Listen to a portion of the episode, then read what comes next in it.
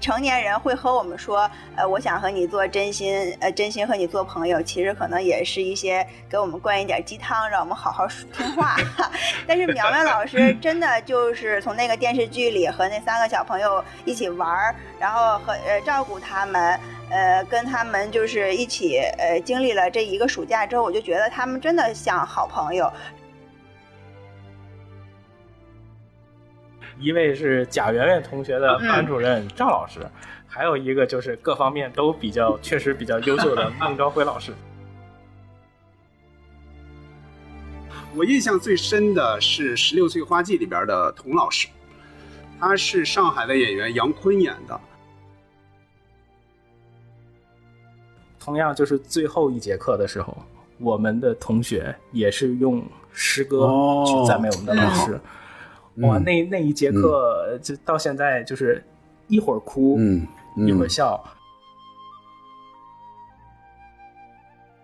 齐老师知道这个情况了，有一天他就走到我们那个同学的那个书桌前边，啪，放了一点钱在那桌子上。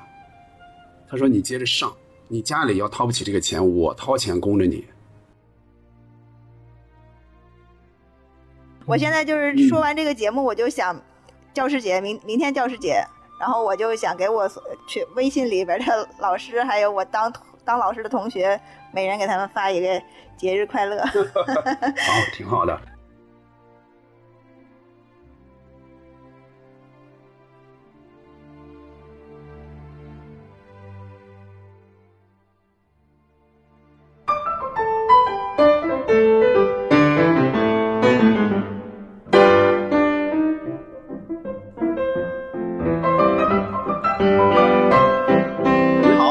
收听西四五条，我是今天的主持人捕头，我是小静，我是杨明。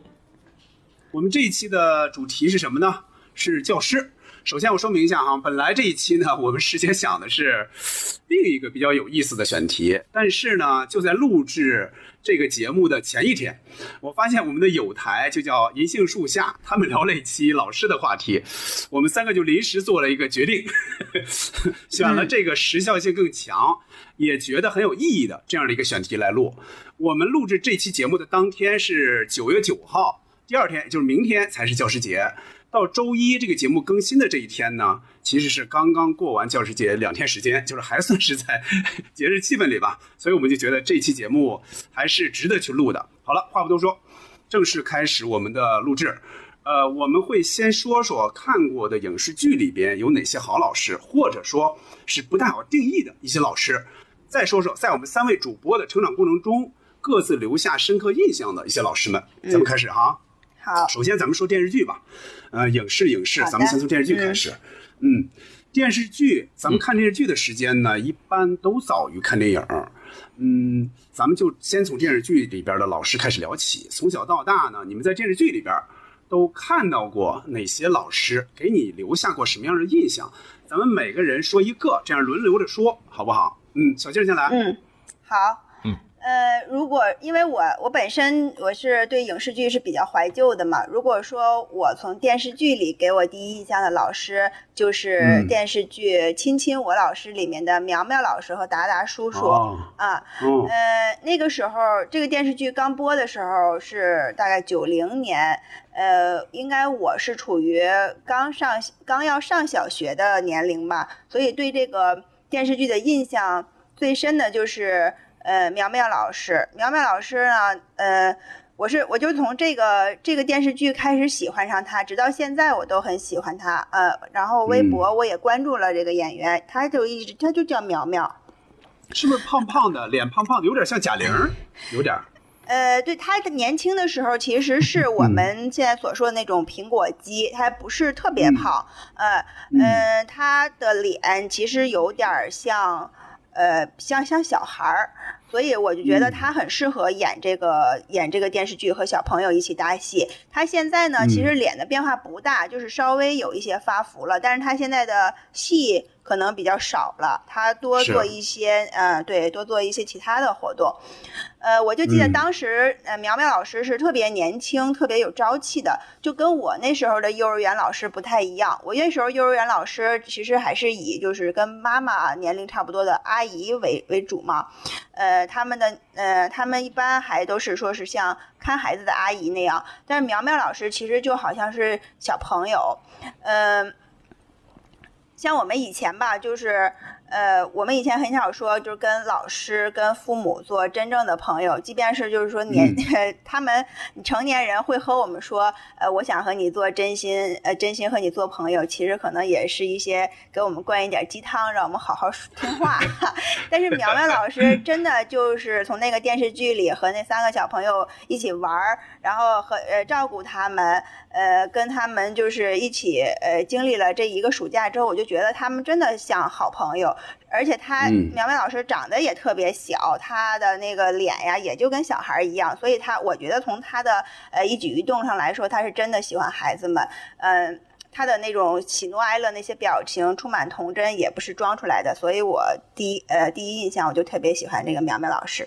嗯，杨明，你说。好，好，那我就来一个咱们又又陌生又熟悉眼皮底下的，我就聊聊《我爱我家》里面的 两个老师。一位是贾圆圆同学的班主任赵老师，还有一个就是各方面都比较确实比较优秀的孟昭辉老师。啊，对，我觉得这个可能在准备的过程中，这个真的就是眼皮下头，但是不一定对能想起来。看你们的表情，我今天还挺开心的，打了这么一个漏啊。然后呃，我觉得像圆圆的那个班主任，那个那个演员，其实他生活中跟袁泉老师是夫妻。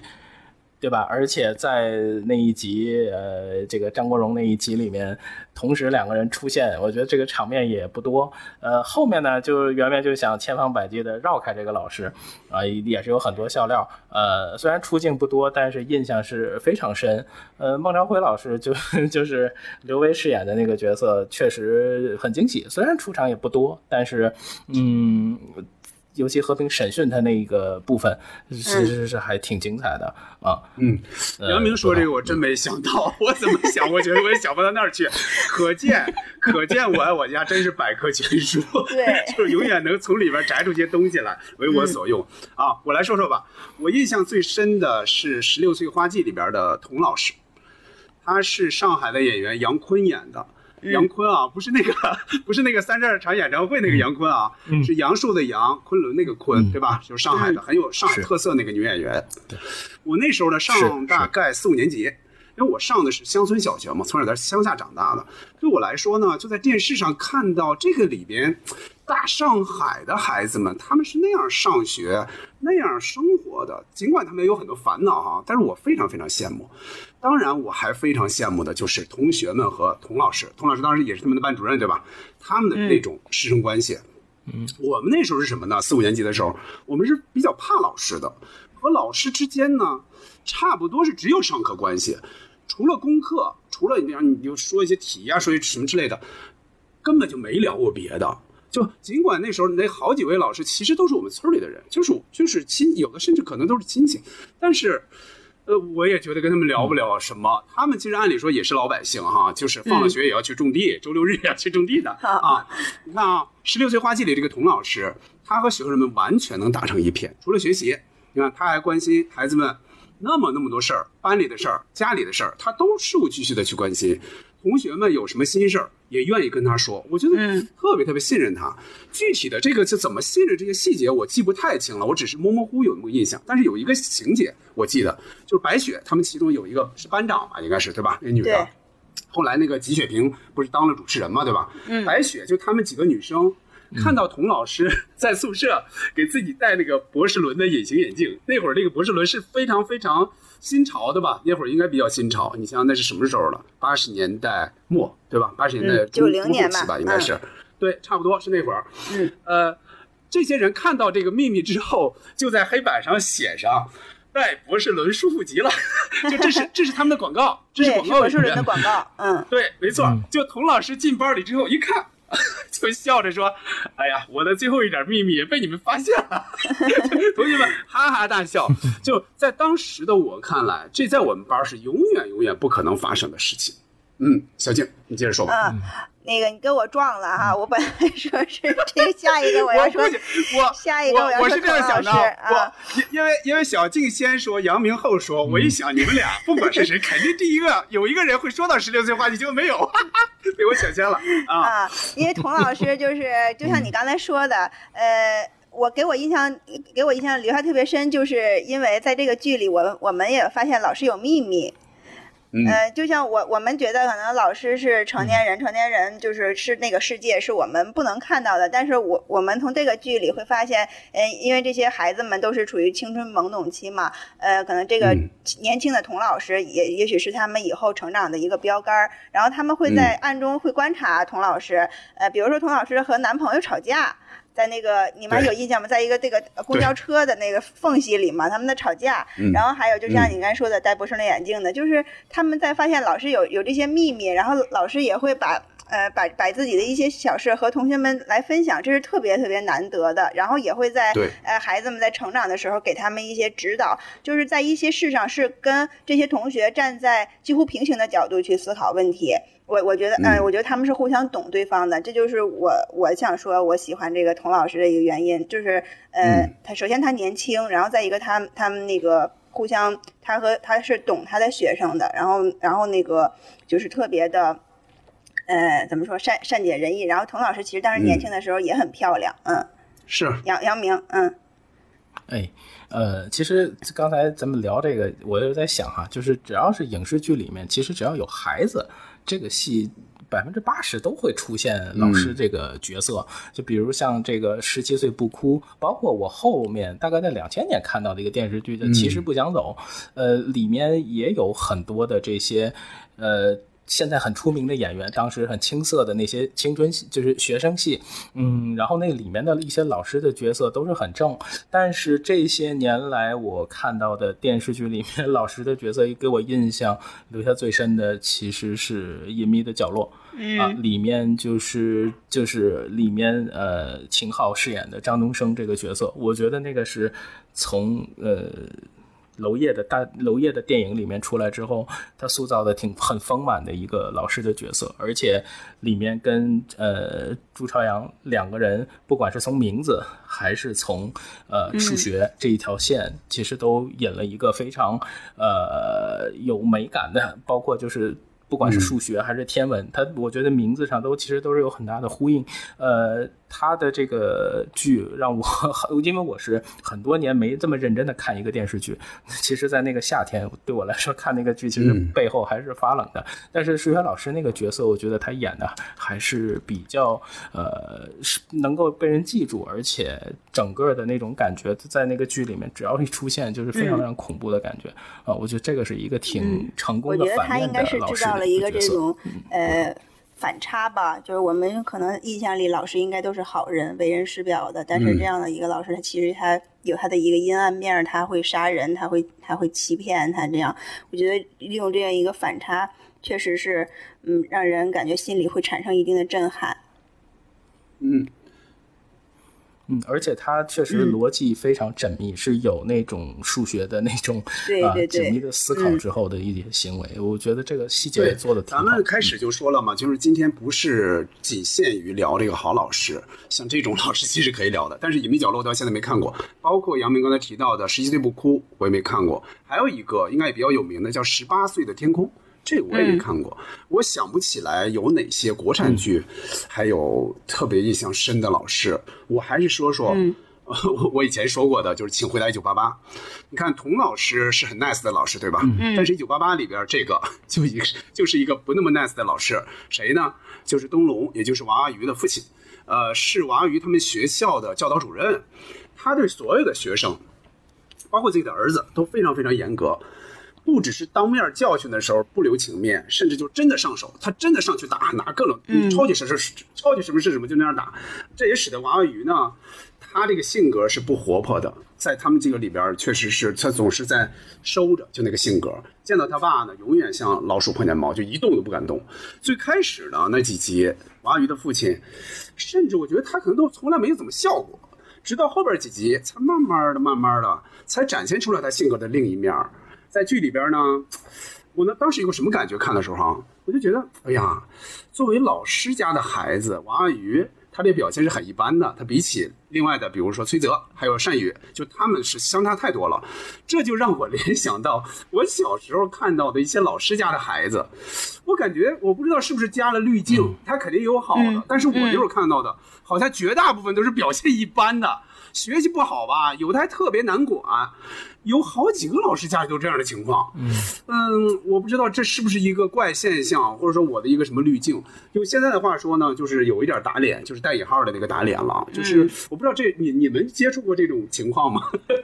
哎，我反倒有一个滤镜，就是我我老师的孩子都是学习好的。我当时小的时候就这么认为，我觉得老师的孩子一定是很优秀。我们的老师有一个，我我只知道一个，他的。孩子特别好，特别好学习，但是绝大部分都不怎么样。有有的甚至可以说，真是真是那种社会渣子那种，不知道这是为什么 啊？真是就是他就是他们总是被人说，总是被人说说，你看他他还教人家呀或者怎么样，反正我感觉有那么一点儿有那么一点点吧啊，嗯嗯，好，还有吗？这这一趴没有了，其他的影视电视剧里，我想不起来有什么有印象老师了。呃，乡乡村爱情里面的小李老师，放心就算了，就算了，不别别愣靠了，不愣靠了。我开玩笑，开玩笑。我补充一个，我我补充一个，就是这个其实是从呃微博和知乎里面看到的。呃，我不知道有没有年轻的朋友就是了解过这部戏，它叫它是一个日本的，叫《龙樱》，呃是呃是应该是阿部宽主演，然后里面也有很多。呃，日本当时包括到现在都很有名的演员参与的一个戏，其实就是讲一个学校的故事。它里面会出现非常多很励志的一些金句，或者是在那个情境里面非常鼓励人的话。因为我看到一些文章，很多年轻人看了那个剧之后受到非常大的鼓舞和鼓励。如果他们当时好像如果没考上，呃，当年没考上相应的学很好的学校之后，他们。在第二年复习的时候，都受到过那部剧的鼓励。我觉得这应该也是一部很叫什么？你没听清楚，你再说一下。呃，叫龙樱，呃，就是龙，就就是天上那个龙，然后樱桃的樱，可以去看看。反这个反正就是作为一个补充吧，因为这个是我可能看到的，属于就是放放在电视剧范围里面的一个。对，但是我没有看过，我只是看过一些片段。我觉得那些话，一我觉得放在那个语境里面，其实是很鼓励人的。嗯，没事，这个剪不剪这都可以这样。就是说，如果说我们的听众朋友哪哪些人对这个电视剧，如果说有了解的话，也可以给我们留言，对吧？嗯，好。吹着自在的口哨，开着自编的玩笑，一千字的重复笑。我们说完电视剧，再说说电影啊。相比电视剧呢，电影里边的老师应该就是更多，也更富有个性一些。那咱们现在也是轮流来说一说。小静开始。嗯，呃，电影里边老师太多了，我我先说几个，先列列举一下啊，因为我怕跟你们重复了。肯定有重的。阳光灿烂里边就是，呃，阳光灿烂的日子里边，冯小刚饰演的老师。哎，他饰演的是历史老师吧？应该是，呃，就是好像是在学校里，应该是老被同学们欺负，然后嘲笑、嘲弄。然后，呃，从冯小刚马上我就能想到，就是《我是你爸爸》里边 那个李明珠饰演的老师，马他说马车。你我不知道你有没有印象，嗯嗯，对对对，就是讲那个讲讲我们的那抗日英雄，然后跟跟敌人跟敌人对视，然后有三种眼神，然后马车就想让老师说，你能用这种三种眼神一起看我一眼吗？呃，然后还有就是我的九月里面，张国立饰演的老师，嗯，豆蔻年华里面蔡向亮饰演的夏雨老师，然后我呢，我是想想给大家推荐一个。呃，比较小众的一个葛优的电影，就是葛优也演过老师，他是在对在上一档那个里边，他演了 演了老师。我我等会儿再说呀，还是你们你们能接着展开吗？你直接你直接说上一档吧。行，没问题。小弟，你说。上一档这个电影就是其实算葛优不太出名的一部，呃，大概他的那个背景呢，也是在呃九十年代初那个出国潮吧。呃，那个那个时候拍的，然后葛优呢是父母饰演的老师叫刘山，他的父母对他的父母都在国外，然后是需要给他想给他办到那个国外去，然后他在等这个移民的时候呢，有呃有一个他的朋友托的托他说是跟呃帮他带带一段时间课，然后所以他就跟这个学校签了一个合同，当了一个代课老师。我特别有印象，那葛优当时就说说让我当老师。呃，他有一段独白，说我我不知道是高兴还是该难过，呃，因因为因为我的我的这个气质根本就不具备为人师表，所以所以当时他走上那个讲台的第一天，他就跟那个孩子们用很特殊的，跟同学们用很特殊的这个招呼喊他们说孩儿们，然后当时大家就全都全都笑了。还我记得他还在黑板上写那个我的名字叫刘山。就是他是那个木木字一个木一个三撇山，就是不要写成刘斌啊。然后那个他还说我讲课的时候要坐着，就是我要坐着讲课，因为你们都坐着，我站着，我觉得我觉得不心里不平衡。然后我想到想到一个就是细节呢，就是呃他在说到。呃，再说到就是给给学生们上课，因为我们我们回想好多电影情节里边，老师给学生们上上课，好多都是作文课。我不知道你们有没有印象，都会写我的某某，比如说我的爸爸、我的妈妈，或者是我的谁谁谁。呃，这个这个情节呢，这个呃上一档电影里边也有写的是我的爸爸，然后呃班里就有的同学就写自己的爸爸是个外交官。我记得那个那个学生是是演那个。萧剑的那个那个演员演的，然后然后这个学生他平时也会骑一个那种像我们小的时候看到的那种赛车，然后穿的也挺也比较高档，然后但是后来就他被别人揭穿，他爸爸其实就是使馆里的一个厨师，然后还还有就是呃呃葛优葛优在那个呃葛优在他那个班里的其他有一个女同学呢。呃，发生了一点意外，就是她怀孕了，然后他很无助，只能向这个就是刘刘老师求救，所以那个葛优带呃葛优就带他去。我插一句，我插一句，小静，你能看出那个演员是谁吗？就是怀孕的这个女生吗？对，能看出是谁吗？呃，我现在想不起来。这个人是后来成了中央六的主持人，叫姚淼。哦，是吗？嗯，就是他吧。嗯啊，但是当时，当时啊，对这个这个女孩呢，就是她妈妈，我我记得是是谁饰演的，好像是挺有名的。然后那个呃，葛优饰演的刘老师就带她去医院，呃，就是检查身体嘛。然后当时就被这个女孩的家长给误会了，还被女孩还还被她爸爸给打了一顿嘛。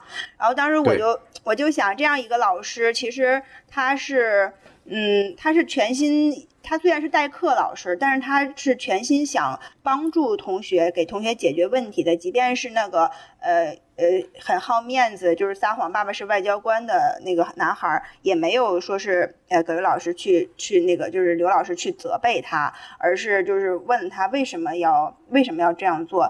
嗯，其实我在我心里，面对学生呃出现的各种错误，老师的第一时间不是去责备，而是去会。了解这个学生为什么这样做，呃，然后去帮助他解决问题，这样的老师是特别容易走进心里的，所以我呃挺推荐这个这部这部电影，然后大家也可以去看一看。葛葛优葛优老师还在，还不光教过这个国内，还教过老实点，趴下，快趴下，老实点，少 废话。对，不见不散里面。如果说到电影的话，我想先分享一个，就是《跟踪孔令学》哦，这是范伟范伟老师主演的这部电影。呃，这部片其实刚出的时候我就看到了，而且是一部挺简单的，而且很有趣又特别特别东北的一个电影。呃，朱自清老师的这个散文《春》在这个电影里面就是始终贯穿，而且是以非常诙谐的方式出现。呃。这个我我印象里面就是范伟老师在那个浴室里面，呃，在那间屋子里面出来之后，开始很多人都要围攻去打他，但是那个时候他就朗诵起了朱自清的这首《春》，然后在镜头在摇出来的时候，那个老那那些打手就非常非常有意思的，就跟他说：“哎呀，老师，你刚才就是简直讲的太好了，我进屋的时候这心还拔凉拔凉的，你这一出来什么春呐，一扇呼，我这心都热了。”呃，然后 说不是我讲的好，是朱自清写的好。朱什么清啊？这朱自清也是你们学校的吧？对对啊，这个我儿子就一直一直想找个好点家教。你要是跟朱老师认识，你帮我联系联系。就是这部电影里面，它又涉及到当时的。呃，跟校园的跟校园暴力，然后也有跟这个女女主演的这个成长的环境背景有关，而且范伟饰饰演的那个角色，他的孩子，他的家庭，整个的就是围绕的围绕着这些很小的这些点，但是做了一出很有意思的戏，呃，这个是我印象很深的一个。电影类的反映老师的题材。嗯，哎呦，杨明，你要不提这个跟踪孔令学，我都忘了有这么一个片儿了。因为我有时候是会梳理，就是一些演员的他们的作品，但这个作品我真忘了。我是在这个这个作品刚刚出来的时候，我应该是看过碟的。呃，我在看了一个大概印象，就总感觉，我说你看，一般都是讲这个，好像有的老师去去，好像是教训学生，这个就完全是反过来了。嗯，就是他面对这些学生，他就不知道怎么办了，就非常的无奈。当时我觉得，哎呀，这个这个到底好不好啊？真实不真实啊？我当时那么想。但是你刚才说的那个春的那一段，我有印象，有印象很深。回头我也找机会去看一眼啊。我来说说哈，我想说的第一个是，也是非常有名的了，就是一个都不能少。呃，这个电影呢，在上映的时候，我是那段时间正好去山西的一个亲戚家玩儿，就没什么别的事儿嘛，去完公园又干嘛的，又又又吃吃喝喝的，然后就说去看个电影吧，就为了看电影而看电影，就去看了，就这个，就正好赶上了这个嘛，就看的这个，嗯，印象还是比较深的。这个片子呢，其实它不像有一些表现老师那些电影啊，就表现这个老师有多么崇高、多么伟大哈。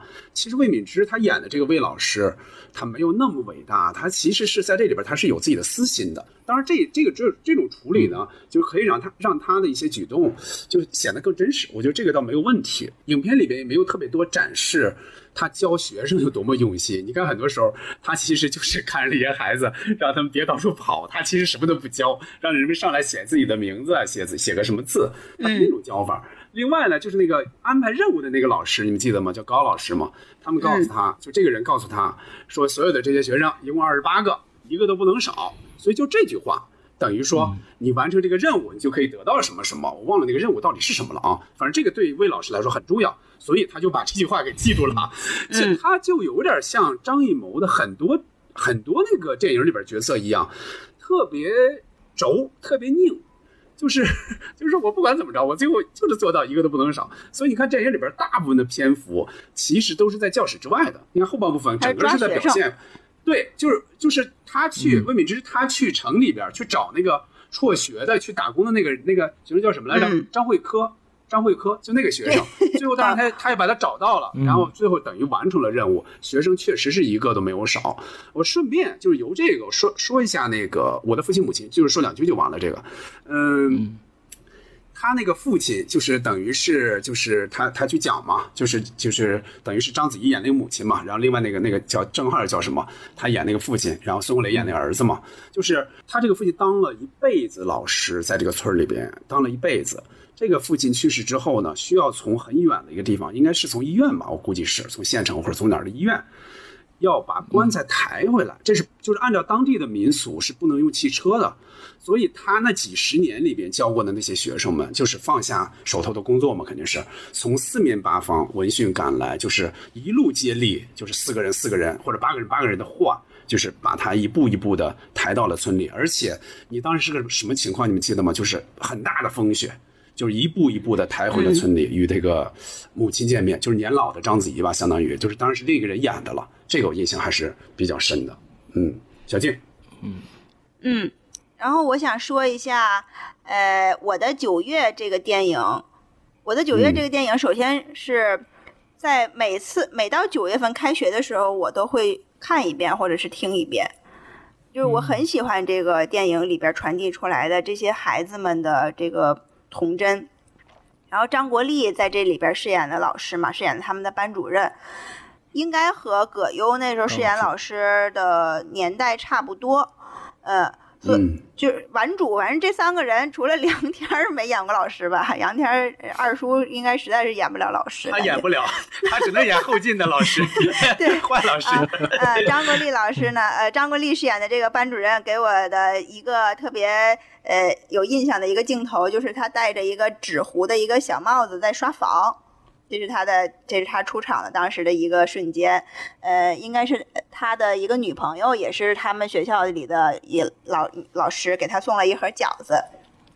主要是，呃，张国立老师对他的这个学生安建军，就是我们说的安大傻子，就是特别的。照顾的对对他特别的钟爱有加，因为那个安建军呢，他本身不是特别优秀，他还因他还是呃从学习来说，还是从其他体育上来说，他都不能算很优秀的学生吧。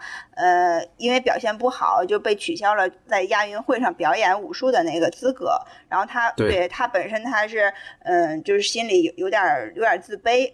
但是那个张国立饰演的这个班主任高老师呢，就一直就鼓励他，鼓励他就是不要放弃。嗯，我也也也就是也跟他去那个去他的家里家访嘛，然后就是看他是呃想有什么想法呀，看他的父母有什么想法。呃，就就是从来不用这个呃成绩的好坏呀，或者是这个孩子的表现来判断一个孩子是好是坏。我觉得这是一个好老师的一个特别。特别难得的一个一个标准，呃，因为因为这个这个电影里边会有一个小男孩，是我们觉得是一个反派嘛，他是一个三好学生，然后我们就在豆瓣上看到了这个这个一个一个人写的，就是果然全国的三好学生都是鸡贼，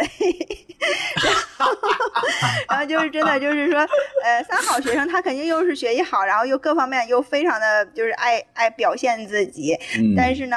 呃，班主任就没有对这个三好学生有有多么的优待，然后而而贬低安建军。我觉得这一个这个，呃，张国立饰演的高老师呢，他之所以能够得能够得到孩子们的拥拥戴，就是他不只用这个成绩来判断孩子们的好坏，他愿意呃用用自己的这个真心去对待孩子，然后去鼓励每一个孩子。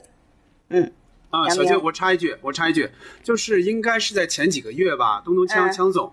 他在微博上转了一个纪录片儿，就 B 站一个纪录片儿，就是有人给这个叫安建军是吧？就这个演员安大傻子这个演员给他拍了纪录片儿，就是找到了他，就是说他说自己对是啊，前两年就找到了他，还有还还有演他妹妹的那个女孩，他们两个就是回到了那个原来那个呃屋子里，就是他们的那个是一个四合院的那大大杂院嘛，呃，长大了之后他俩就是以以同样的一个小时候那个那个姿势去拍了一个照片。啊，嗯。嗯。嗯，挺感慨的，看到，对对对，确实是，嗯。嗯。是是，然后我我也顺着刚才呃小金说的这个，包括您说的东东锵，呃，我是最近在呃这个东东锵老师给这个我们天津的这个欧阳老师的一本新书写序，也提到了这部电影，包括就是送给他一本这个强人成功之道。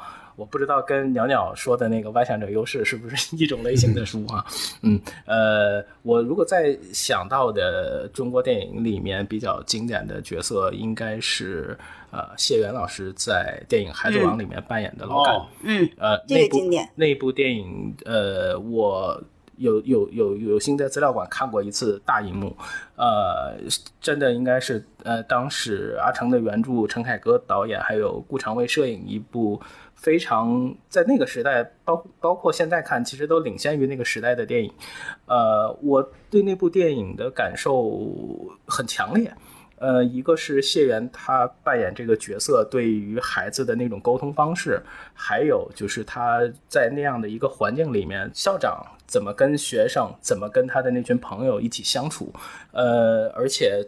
我我的职业对我来讲，他说了一句很很让我觉得很感动的话，就是记录这件事情永远在事后，这个道理是，这个这个道理是搬不动的。呃，那尤其那一场砍竹子的戏，嗯，包括后面整整个的就是焚烧整个的这个这个。森林的那场戏，呃。现在我我来看这场戏的话，我的感觉都就是内心会比较震撼，因为他想表达的东西非常多，它并不是一个很简单的一部电影，呃，这是对我冲击力很大的中国电影。那如果是外国电影的话，呃，死亡诗社应该肯定是对我来说影响比较大，因为那个时候看了这部电影，让我知道就是独立思考的这种方式它是有多么重要，而且文学对生活的影响。包括工作和生活之间的关系，这是一个非常强烈的一个冲击。呃，我再想补充一个，我当时呃在学校看到的一个电影，当时那部电影叫《小小摄影师的异想世界》，这个其实是他的艺名。呃，他实际还有一个名字叫《生在妓院》。呃，他就是一个美国的记者，他利用当地就是孩子的一个出生出生地。呃，他们就是出生在这个妓院的周边，也都是他们的孩子。然后，嗯，这种这样的身份，嗯，用他们的视角去给这些孩子们一些相机，然后让他们去拍摄他们眼中的世界。呃，这部电影，这个纪录片其实一样。是打到内心的，而且当时我印象里是在教室看，我们就很多人都是会看哭，呃，是非常感人的一部片子。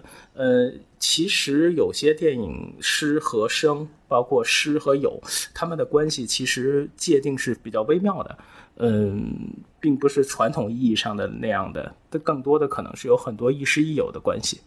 嗯嗯，那我这个顺序就稍微打乱一点哈。刚才杨明说到了《死亡诗社》，我觉得，如果说国外的反映老师的这些电影，我觉得很多人应该第一时间想起来的就是这个《死亡诗社》，就是罗宾威廉姆斯演的这个老师，他用重建这个这个诗社的这种形式，让这些孩子们发挥他们的才能，甚至去追求爱情，呃，鼓励他们。鼓励他们去站到桌子上，对吧？课桌上，去大声念出自己的这个诗，呃，这尤其那个结尾，对吧？太赞了！我还专门在那个视频上解出解过那一段，包括音乐，包括那个人们的那种行为和那个预言。对，就是他演的这个老师呢，他被被同学们称为船长嘛，对吧？他最后他不得不迫于压力离开这个学校，呃。他跟同学们说了一番话，然后他就要离开教室，应该是从后门走出去，对吧？我印象里，从后门走出去，然后接下来他就听到声音，一看同学们一个个站起来，一个个去站到桌子上，然后用这个方式，本来是船长教给他们的，对吧？用船长教给他们的这种形式来送这位伟大的船长，这个那一幕真是令人难忘啊！刚才杨明也提到了，就是《孩子王》，《孩子王》这个等于是反映这个。边远地区的这些老师嘛，呃，我也说，另外说一个，就是倪萍演的叫《美丽的大脚》，这个是咱们之前也专门说过的，就是杨亚洲导演他来指导的一个电影，这个其实也是表现乡村老师的困苦生活的。嗯，就倪萍演的这个老师，她叫张美丽，她个人的生活是很不顺的，对吧？她的个人生活很不顺，她应该是早早的就没有丈夫了吧，对吧？呃，她，但是她很愿意带着这些孩子们。来多识字，多认识这个世界，只不过她确实是是有一点有心无力。她念那个，她好多她基本的这个这个知识，她肯定是不太够的。比如说，就是袁泉他们来了哈，都都来听课来了，她当着 那些人就直接教孩子念那个千里迢迢，直接念成千里昭昭。我不知道这个你们看没看过哈，就是他用浓重的这个西北的口音，千里找找。千里找找，就这就是他明显不太合格的嘛。如果用真用老师的这个标准来要求他的话，而且张美丽这个人，他也他也不是那种不食人间烟火的一个圣人，他不是完人，可以说他和那个孙海英扮演的那个电影放映员，他其实一直在保持着一个所谓叫地下情人嘛，就是这种关系。呃，刚才我也提到了袁泉，就是他其实是演的是一个从北京来的一个志愿者，就这样一个老师，他也就是跟跟这些孩子们就一起游戏啊，一起教他们来学习。嗯，他呢在这个里边呢，他被倪萍就是演的这个人叫张美丽，被他感动过，但是也也对他发过火，但是呢，他最终最终他还是决定留在这儿了，就是为孩子们来多做一些实事儿。顺便说一句哈，袁泉演的这个 角色叫夏雨，当时应该是因为他跟夏雨应该是当时正在谈恋爱。后来是不是又分过一段？当然后来就走到一起了嘛。嗯，大概是这样，就相当于王涛呗。王涛对。我刚才接捕头，刚才说到乡村题材，呃，我我看过的电影里面还有一部是黄宏主演的《二十五个孩子月爹》。嗯呃，那部戏里面黄宏扮演的那一会儿老师的那个角色也是很有意思，就是我记得数鸡蛋，数鸡蛋 啊，就是对一加一啊，二加二越拿越多，然后一会儿有孩子的鸡蛋从手上掉下来了，然后他就开始说这样的话我。我们就可以学减法，对对对对对，它越拿越多，所有鸡蛋都掉了。呃，今天不讲减法了，今天不讲减法了。那个里边有一个小孩，就是他真的他的孩子，那个叫豆豆，那个小孩是真的他的孩子。嗯。哦。哦嗯。嗯。嗯，我直接说吧，嗯。我再说一个，就是刚才我们说到上一档里边不是葛优饰演的刘山老师嘛？其实还有另外一个老师，就是他应该算是实习老师吧，就是巨雪饰演的那个呃女老师。嗯嗯嗯。呃，巨雪其实就是很是很漂亮的一个我们过去的一个演员哈，她还曾经演过一个凤凰琴的这个电影。这是我下来要说的这个。你下来要说，那我简单很好啊，特别好。嗯嗯，我我就说我就说一点啊，就是凤凰琴，我们当时应该是包场看的。呃，他可能不对，没有描述太多，就是说像我们刚才想的这种师生很很好的这种师生关系，但是他描述的确实就是乡村老师的这个崇高的为为教育事业献身的这样的一个精神。呃，我特别有印象的一个情节就是。这个一个很简陋的，这很简陋的这个乡村学校，他们每周一也是要有升旗仪式的。然后有升旗仪式呢，就是嗯，有两个，一个是校长，还有一个老师，有一个体育老师吧，他们还会呃，就是用口琴和笛子吹奏这个国歌。啊，然后这个这个当时给我留下的印象特别深，我就想我们那个时候其实我们上小学的时候吧，已经是有鼓号队的了，还有那个已已经就是学校是属于比较比较优质的这样的一些呃放放可以放音乐呀，有有有军乐队，呃，然后他这个这个乡村的这样的一个贫困地区的学校，老师的这个国歌还是通过老师来自己来吹奏出来的，当时确实给我留下了很深的印象。嗯嗯，捕头，你接着说吧，你接着把你想说的这个。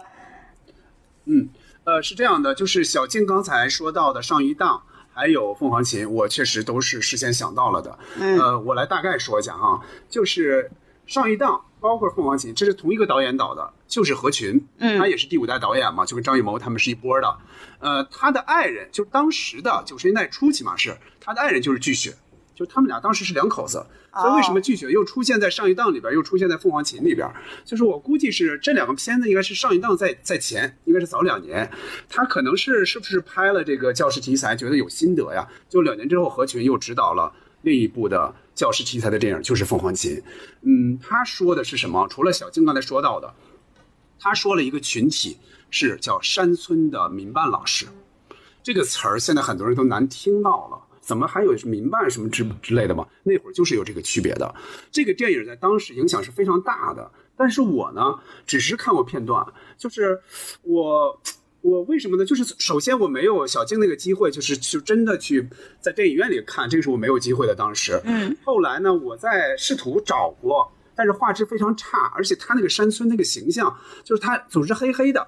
就是我是我是没有完全看下来的，就是画质会影响到我完整的看它。但我知道这是一个好电影。这个电影的主演是总是一脸沧桑那个李保田，李保田老师，还有就是巨雪，包括那呃刚才小静说的体育老师啊，这应该我们如果没有猜错的话，应该就是王学圻。对对，王学圻演的，嗯，对吧？就是怎么说呢？就是我小时候，我我就由这个电影哈，我想到了我小时候上学，就是我有好几个老师。都不是国办或者说公办的老师，他们都是民办的。我是好多年之后，其实才知道那个差别有多大，他们当年有多不容易。就是老师本来这个乡村老师那个待遇本来就不高嘛，当时经常说拖欠，因为后来不存在拖欠问题了。当时本来待遇不高，还经常拖欠，而且民办的老师比公办的老师待遇是要差很多的。应该是在两千年之后，就二零零零年之后，民办老师逐渐的应该是都。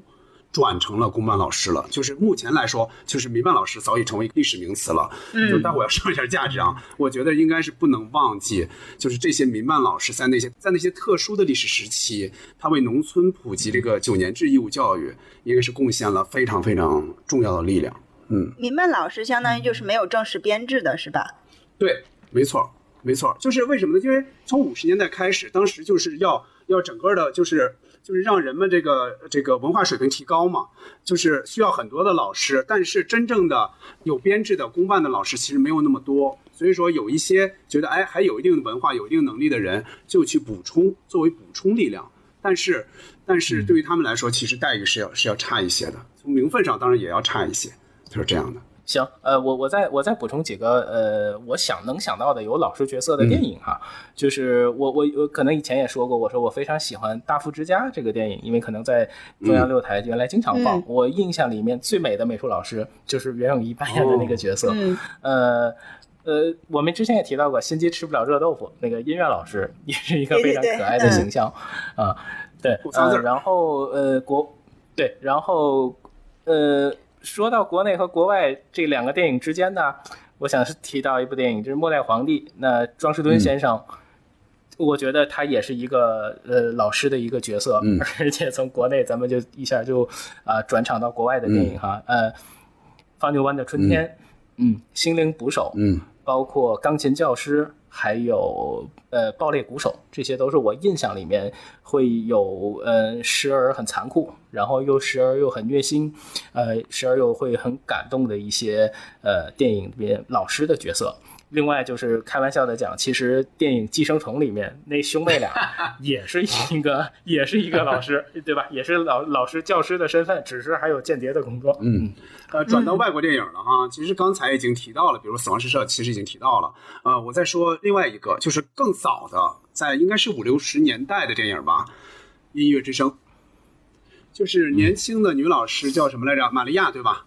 他到来之前，就这个家里边那七个孩子哈，就是从从小到大也好，从大到小也好，那七个孩子，他们过的是一种什么生活呢？就是跟我估计跟衡水中学生活差不多，就是一种军事管理的那种生活。这个应该是跟他的父亲的经历有关，是吧？他好像当过海军，就是尤其他好像又又又又没有了妻子嘛，所以他呃，他对孩子们管教非常严的，这些孩子们。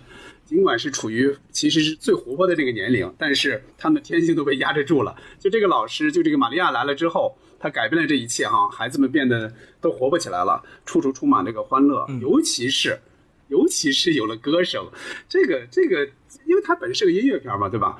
呃，而且玛利亚最终他不只是改变了这些孩子们，也改变了那么严肃的这个父亲，呃。比起刚才说的那些真正的老师啊，就是教呃学校里的老师，其实玛利亚更像是家里的一个管家。但是我觉得对于孩子们来说，他应该是亦师亦友吧，就是又是老师，又是朋友，又是一个帮助他们家维持生活的这么一个管家。嗯，就我刚才提到这是部音乐片，那里边的音乐那就太好听了，哆来咪是吧？雪绒花，还有那个著名的 孤独的牧羊人，对吧？确实太好了。啊，而且对，除了这些电影之外，我再点几个，呃，一个比如说，嗯，放牛班的春天，对吧？还有我不知道，呃，杨杨明为什么没有讲？因为事先你就嚷嚷着要说，就是《老师好》里的《老师好》里的这个这个这个老师，就于谦老师演的这个老师，对吧？我觉得这个应该是这些年还算不错的一个反映反映老师题材的这样的一个电影吧，对吧？还有一个就是我要也点他一下，就是《夏洛的烦恼》里边，田雨演的那个老师。就一开始你觉得这个老师肯定就是一个，哎呀，就是，就是跟一个小混混一样，是吧？就是这个对学生也不好，特别趋炎附势，对吧？但是你看，嗯，等夏洛他们出事儿的时候，他出手相救，就是拿直接把这些小混混摆平，然后走的时候呢，又又骑上自行车那个砖，又把他这个轱辘颠了一下，这个形象特别好，这个是印象里就比较好玩的一个老师的形象，嗯。Me! A name I call myself. Ah! A long, long way to run. So, a needle pulling thread. La, a note to follow. So, tea, a drink of jam and bread. That will bring us back. 好，那咱们关于电影里边老师的这些形象，咱们就说到这儿吧。咱们接着往下走哈。嗯，好。在看这些影视剧的时候，你们当时有没有想过，如果说自己当年有这么一个老师，或者有几个这样的老师，该有多好？有没有这样想过？比如哪一个？就正好，我们就来回忆一下，你们上学的过程中有哪些印象深刻的老师？小静先说吧。嗯，呃，肯定会有这样的想法，就是如果我的老师能这么开明、宽容，或者是这么有意思，该多好呀！就比如十六岁的花季童老师这样的，就关心同学，然后又很年轻漂亮。嗯，我能想到的，我现实中的老师呢，在我小学的时候。有一个很年轻的数学老师，他也很喜欢我。嗯，我那个时候老师对一个孩子的喜欢，他会表现的就是对你更加的严厉，然后会更对你更有责任心一些。呃，我我小学的这位数学老师呢，他教我们的时候，他也很年轻。呃，我记得他个子不高，也挺瘦。嗯，他讲课的时候就是比较幽默的那种风格。嗯，和和以前的一些岁数大一点老师不太一样，呃，所以我也挺喜欢这个数学老师的，呃，但是他呢，呃，他首先我我能感觉到，呃，韩老师是很喜欢我的，他因为他经常叫我回答问题。他经常把我点起来让我回答问题，呃，然后他对我的就是一些课呃指导呢也是比较细致，他就像一个哥哥，甚至说可以像爸爸一样，我能感受到他发自内心的想让你把这个科目学好，呃，跟跟其他同学相比，可能对我还有一些偏袒吧，这是我能感受到的。呃，但这个老这个老师曾经处罚过我，就是也算是我和老师闹过一次小别扭，因为当时比较小嘛，我觉得老师喜欢我偏袒我，我就有一点放肆，就是有有一点不是那么特别的尊重老师了。呃，有一次上课被提问的时候呢，我答不出来，老师就说了一句，就说你好好想想，呃，怎么不好好回答呢？然后就说了我这么一句，然后我就顶了老师一句，我说我就是不想回答。当时就站着，就是站着，就是不想回答。然后老师，老师可能觉得我就是驳了他的面子吧。然后他老师就非常的生气，呃，就说你不回答你就站着。然后我我当时我就我那我就站着呗，因为因为其实可能作为一个女孩女女生吧，很少被罚站。老师说那你就站着吧。站着之后，嗯，我就在那个，因为我坐在教室的中间，我站着的时候呢，我就老呃晃来晃去，颠来颠去，就故意的颠脚。然后老师说你你这样你影响同别的同学上课，你站到后面去，你站到那个教室后边去。然后我就站到教室后面去了，呃，但是我当时也也没也没觉得有什么，我就觉得无所谓，我就说你这样对待我，呃，没没关系，反正我就是不想回答。然后后来下课了之后，老师就把我叫办公室去了。当时叫办公室去，老师看到我这个表现呢，首先他自己就乐了。他笑了，就是说你你这选这孩子为什么要这样呢？说这个题你怎么就就是不会呢？然后他给我讲了一遍，然后我们两个就和好了。这个事情我，对这个事情我我一直记得，我也挺后悔，就是那个时候我以这样的一个表现对待老师。小金，我插一句，我插一句，你是不是从那天开始听摇滚了呀？为什么突然突然叛逆了？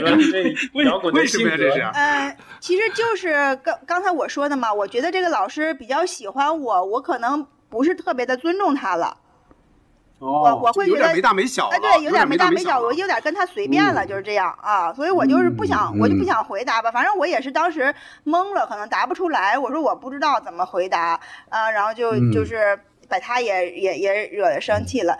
完了就是也挺，现在这个这个情节我一直都记着，所以也挺后悔。老师对我其实挺挺好的。然后我我觉得老师可能现在应该也是快退休了吧。反正我我也后来也没跟他联系过。我我毕业小学毕业，初中回去可能还看过一次老师。然后但是后来长大了也就没再跟老师联系过。嗯嗯呃，反正也也祝老师一切幸 一切顺利，生活幸福吧。嗯，挺想念他的。嗯，然后后面就是长大之后呢，呃，也经历了好多老师。就是我，就像我刚才在回忆电影的时候，我我也想到过，有的老师其实他就是以学生的成绩来判断好坏的。因为我我特别有印象，我刚上高一的时候呢，我们那时候还没有分文理班嘛，我的理科成绩特别不好，我是当时处于呃。班班里的后几名，就四十多四十多个孩子，我是处于后几名。呃，数学、物理就是简直是一一塌糊涂，就根本就不明白，就听不懂的那那种。然后就是有的老师其实看我成绩不好呢，他呃，在我想在我想办法想想去学习的时候，他也并不是并不好好的用很好的态度对待我。后来就是我们分班了嘛，分班了，从高二开始，呃，我们的那个班主任就是一个特别特别好的老师，一直带到高三我们毕业。我就从我们这个老师身上，我了解到了，就是老师作为教育者，他其实也是长辈。呃，在老师身上呢，我我们应该，我们应该学到什么是尊重和感恩。呃，特别是就特别是中考、高考的这个，就是带毕业班的这个老师，他是背负着一个责任的。老师其实是发自内心的会喜欢那些，呃，认真去学习的，然后对自己的这个前途不是那么儿戏的这这这些同学的。我那个我这个高中后来这个班主任，我先说他的名字，他我们那老师叫刘宝瑞，和相声和相声大师刘宝瑞。一模一样，和相声大师刘宝瑞的名字是一样的。然后我们这个刘宝瑞老师也是一个特别酷的一个老头儿，呃，他每天讲课啊，就和还有给我们上班会，就跟说相声一样，他特别的幽默，然后就让我们特别的开心。他是语文老师，一到我们班上语文课，我们班那个笑声就整个楼道全都能听得见，我们就一直在哈哈哈的笑。然后我们刘老师呢，就是特别欣赏我写的作文，因为我那个时候就是写作很好，呃，高三模拟考试，我的作文都是他当成范文，然后就给大家读。对他特别喜欢我写作，因为我那个时候作文吧，我是受了一些新概念作文的一些影响，我写的是，呃，跟正常同学那个那个格式不太一样，有有一些自己独创的一些风格。然后我们的这刘老师就特别欣赏我的这些个。文学水平，他就他当时就认为我以以后肯定会从事写作呀，或者是新闻行业啊。呃，我特我印象特别深，是我们有一有一堂语文课，因为马上快高考了，然后我们刘老师就是当时给我们上这个课的时候，就说这节课咱们今天不做题了，呃，咱们猜谜语。然后我们刘老师就把我们 越说越说越像刘宝瑞。对，就是我们猜我们猜谜语，我们刘老师把我们班四十多个同学的名每个人的名字都编成了一个谜语，让我们猜。太棒，特别太棒。那一节课真的就是说下课铃都响了，我们都都不想停下来，就就还想继续猜。呃，所以所以那个我也特别感激。你还记得你还记得你那个谜语吗？张静这个谜语是什么？嗯。好像是跟我我妈妈有有关系的一个一个谜谜面儿，然后就是老师想到了一个跟我妈妈有关系的谜面儿，然后他们就猜。具体我的名字那个谜语我我不太记得了，但是我记得还真有点是。你看啊，就是医院里不会不是有那个镜字吗？永远会有那个镜字，是不是跟这有关系？对，可能是跟那个是跟那个有关系。呃。就是我接着说啊，就是我很感激我们刘老师，就是在高三压力那么大的时候，他用这个特别幽默的这样的一些这些这些话语和他的这个教教课方式，然后把我们疏解，就让我们心态很放松。就是全班的同学，不管是学习好的还是学习不好的，就是我们没有一个人不喜欢刘老师的，我们都很喜欢他。直到最后毕业的时候，毕业的时候我们。一直就是每个人都会给刘老师就是留下联联系方式，一直到后面几年，现在有了微信群，也把刘老师放抓在那个拉入我们的那个群里，然后问关于老师所有的一切。嗯，因为老师的孩子呢，和也跟我们比我们年龄稍微大几岁吧，然后也也是结婚，然后有了孙子呀什么的，这些老师也会跟我们分享他的生活。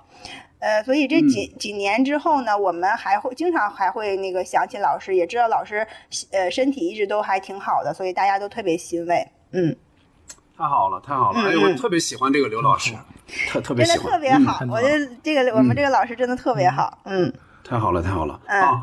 这刘宝瑞先生一直长青。嗯，我觉得当时看影视剧的时候，这个赶上这样一个好的老师，这个想法肯定是有，但是又发现现实，这就又发现生活里面这种想法又不是很现实。因为我觉得从现在看哈，就是我觉得老师的教诲跟孩子的那种领悟的能力，其实它有直接的关系，它不并不能强求。但我也觉得每个人的，就是尤其作为孩子来讲，他。他懂事儿开窍的那个时间点不同，然后他觉醒的那时间点也不一样，所以到时候他。自然就懂了，所以这个东西我觉得慢慢来。呃，我印象里面，我的小学的班主任老师其实是非常非常年轻而且很漂亮的一个老师。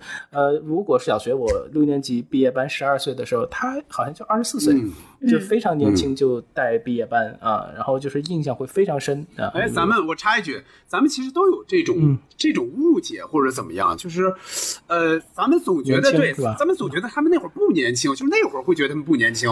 其实他们都不大。对。对，其实咱们现在回想，人到中年之后回想，其实他们都非常非常年轻，真就二十出二十岁出头，实际嗯，就比我们大十几岁，其实是一个很很年轻的年龄啊。对，是这样，非常正常。但是因为我们当时班里面也有，就是像数学老师，年龄年龄会相对长一些，就是会比较凶一些，所以我们可能又会更喜欢我们的这个班主任，非常年轻，而且就是非常有活力，肯定那种想法是跟呃传统的那种教育的那种方式。是不太一样，所以我们当时觉得也很受益。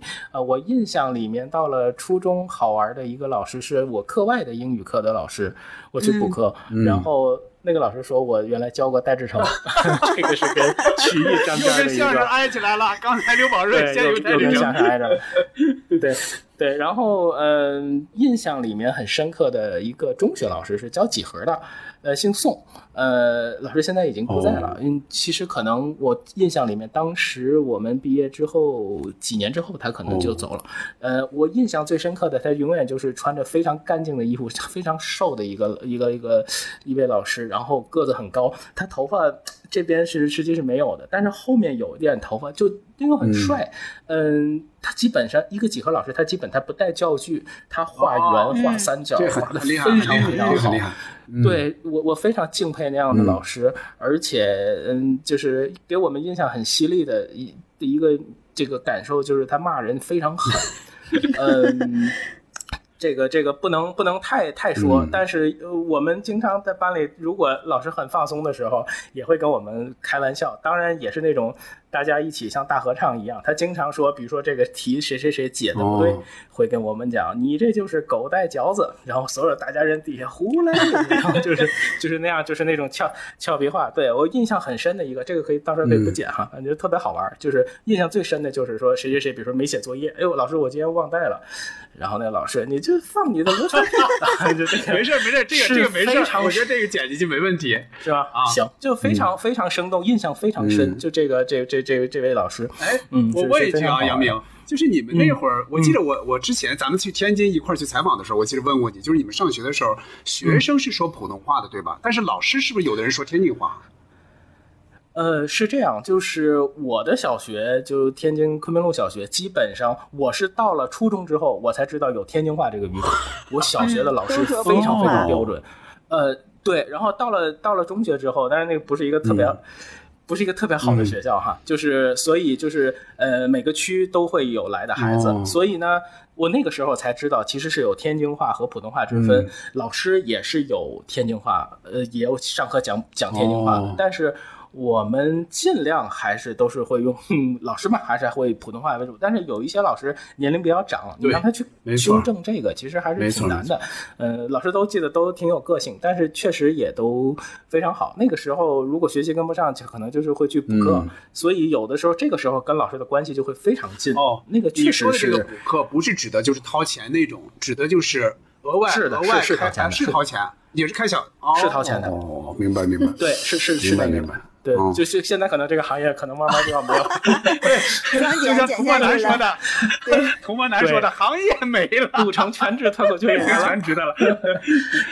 对，其实那个时候我们就是，当然我这个学习不太好才这样哈，就是呃。就平时，我我印象里面，其实去老师家补课，如果是周末的话，天气特别好的话，你我现在都能想起来那几个老师住在哪儿，而且就是他们楼道里面的光线，他们家什么样子，他们的子女是什么样子，我这个这个印象都其实都还挺深的，啊。呃，这个是我这个是基本是初中，到了高中就其实印象并没有特别深。其实就我只说现在对我来说影响比较大的，其实是在电影学院学习的这个过程里面，我们遇到的遇到的一位老师，其实说来也非常巧，就是我呃北京院子里邻居那个爷爷，他原来经常去佳能去听课，呃。在那个时候呢，他会跟我分享说，这边有一个老师讲的特别好，你可以过来听听。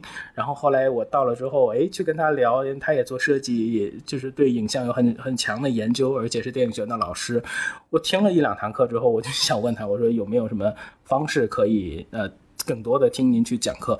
呃，他就讲我们这边有一个进修的这个这个课程，你可以过来。而且我当时就觉得他很厉害，就是面对老人。他们的需求跟年轻人的需求其实是完全不一样的，但是以一个，但是以他的能力，既可以驾驭年老人，也可以被年轻人所这样被被我们就是很非常吸引我们，这个是非常厉害。当然他也非常年轻，可能就比我们就大上五六岁。嗯，呃呃，后来有机会来这边学习的话，呃，这个是。他教课的这四周给我们印象是非常非常深的。他会跟我们分享类似技进于道，他会告诉我们一些思维方式。同样，就是最后一节课的时候，我们的同学也是用诗歌去赞美我们的老师。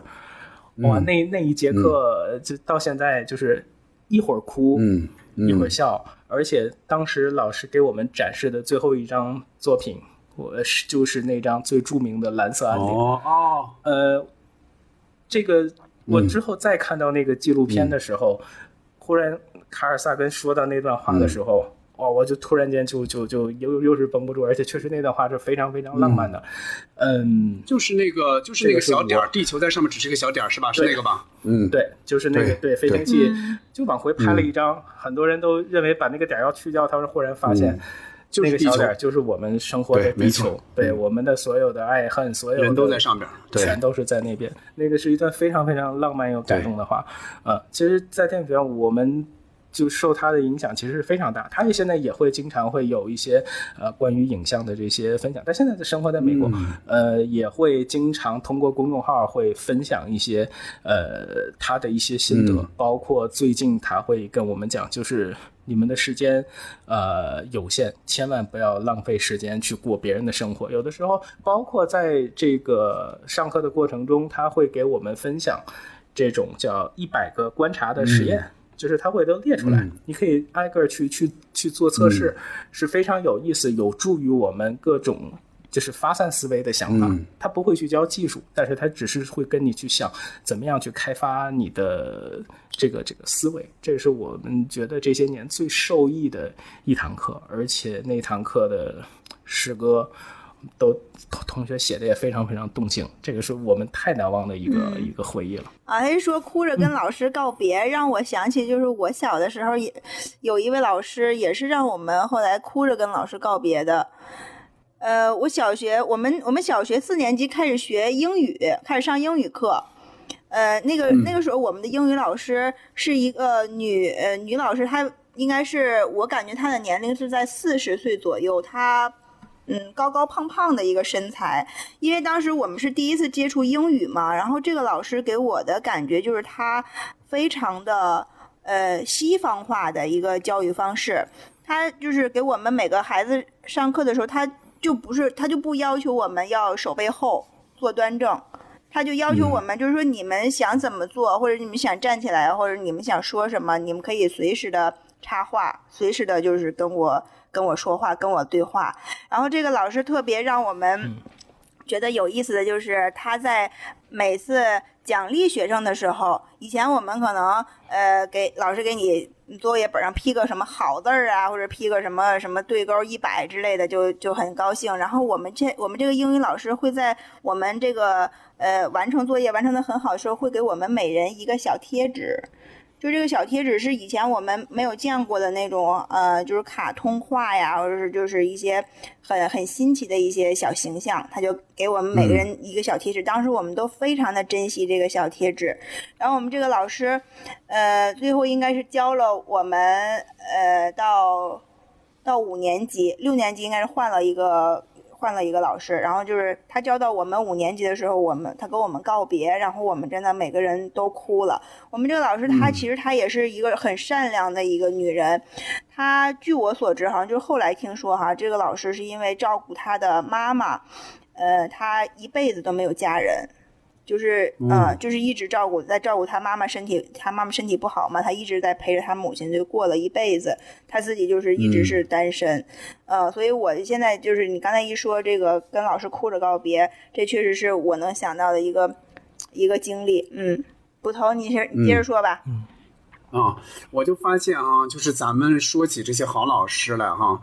尤其是说到一些感动的一些场面，确实就很容易动情，对吧？这应该也是咱们 录播客以来，因为咱们一般都聊作品嘛，就是聊经历的话，我觉得也是比较走心的一期哈。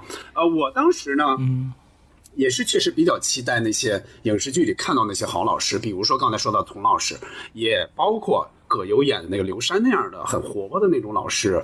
呃，但是我们根本就。当时就遇不到 那种老师，一直到高中都没有遇到过。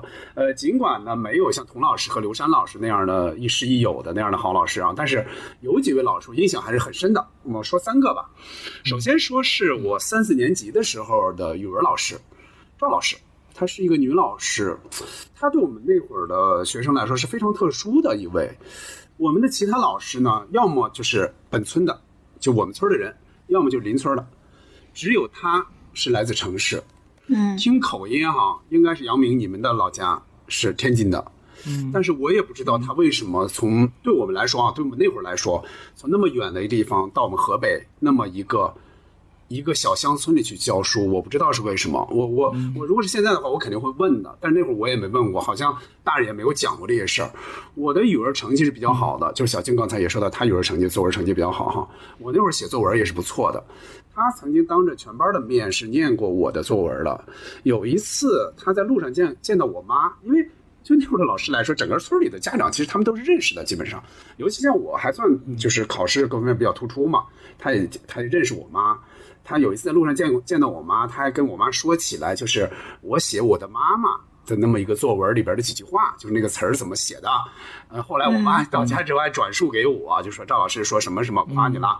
直到现在哈，有时候我妈还说起这个事儿了，因为她知道我现在也基本上也算是写作为生吧，她她她也还说起这事儿了。赵老师呢，他对我这个作文的肯定。就让我那时候有个什么想法呢？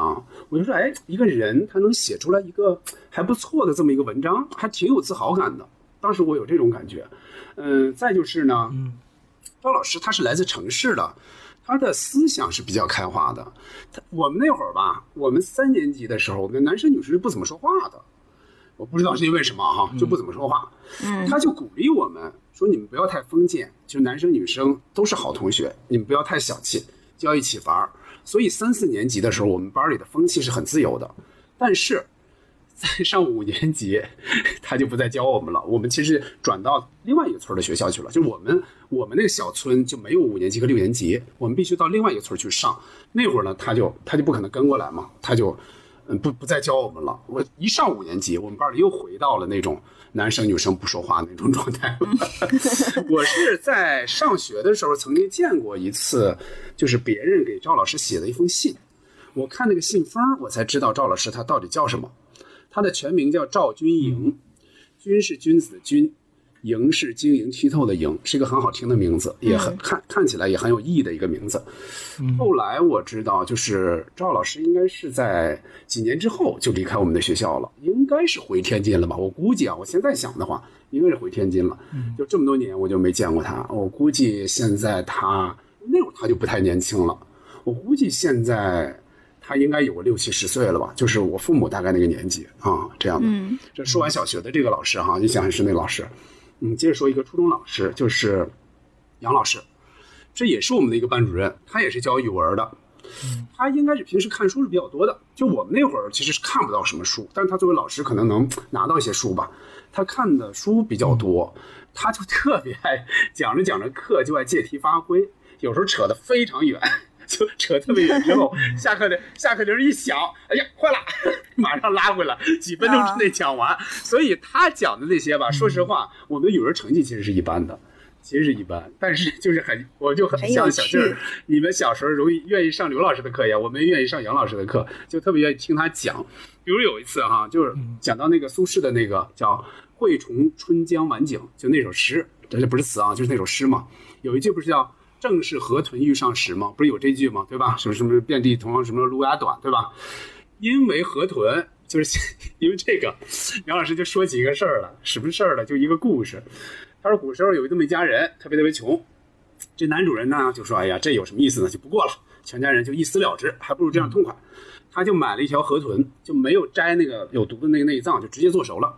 但是呢，他不愿意见到这个家里人就中毒之后的那个那个样子嘛。他说：“就你们先吃，我先我出去溜一会儿，哎，怎么样？”他心里想：“我回来就吃点那个残羹冷饭，我就也是了此一生就完了。”可是他在外外头转悠了半天，等他回到家的时候，他发现全家人都活好好的。没事儿，哎，怎么回事呢？说，哎，一看那河豚在桌子上一口没动，说，哎，你怎么不吃啊？哎呀，这个这个，他小孩就说，我娘说有好吃的，等着爹一起回来吃。所以有这么一个故事，就这个故事我一直记着。你像现在多少年了都，这这这十二十多年了吧？是一直记着，二三十年了，将近应该是。呃，我就觉得是一个很苦涩的一个一个一个笑话，这个我一直记着。还有一个。就是一个比较感动的一个事儿吧。这个是什么事儿呢？就是这个还真是不是我当时知道的。这是前两年有一个初中同学，他来北京办事儿，我正好见到他，我们一起吃饭。他说的，他要不说我都不知道有这个事儿。他这个人啊，就我这个同学，他初一的时候学习是极好的，在班里应该跟我差不多，我们就是不相上下，就是我第一他第一或他第一我第一，就那种哈，在班里绝对是反正他是肯定是前几名。但是他家经济条件是一般的，初一就初一快结束的时候，他家里就供不起他了，就上不了学了。就是家里想让他早一点，就是说你就哎就别念了，就是直接就当劳动力，早点挣钱，就帮家里就是撑起点来嘛。然后呢，他就跟老师说，他说我念不了了，这个家里这个不允许了，家里条件不允许了。就在他离开学校之前，有一天，就是。有一个老师，什么老师呢？就教我们历史的，他叫齐老师。齐老师知道这个情况了。有一天，他就走到我们那个同学的那个书桌前边，啪，放了一点钱在他桌子上。他说：“你接着上，你家里要掏不起这个钱，我掏钱供着你。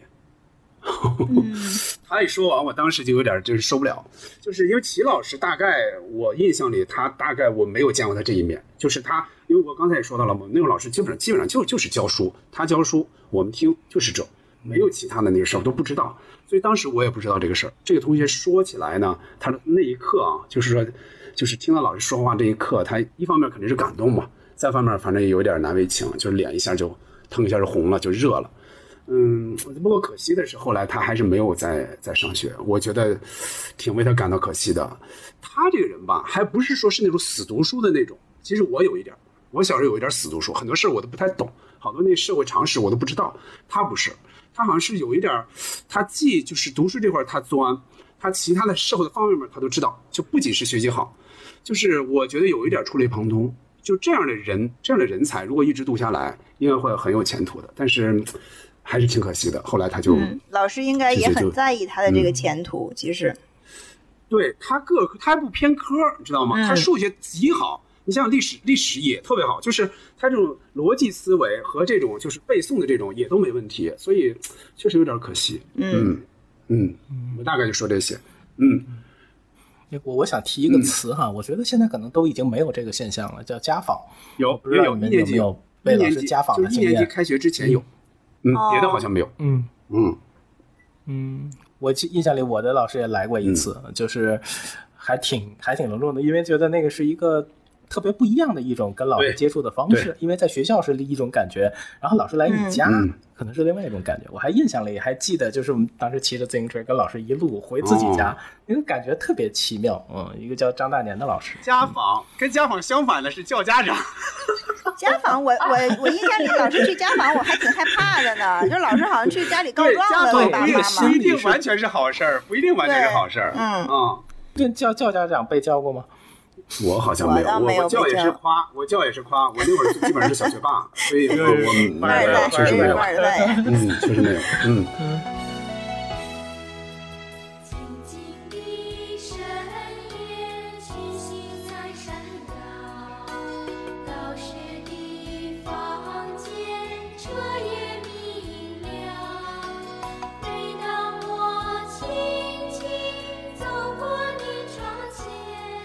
好，那咱们接着往下走吧。呃，你小时候写过就长大要当老师的这种作文吗？就是你的现在的同学里边，就是你你的同学里边有没有现在在当老师的？就是你看他们现在当老师的样和你当时就是看自己的老师那会儿的感受有什么不一样吗？啊，我小时候应该是写过，但是我记忆里。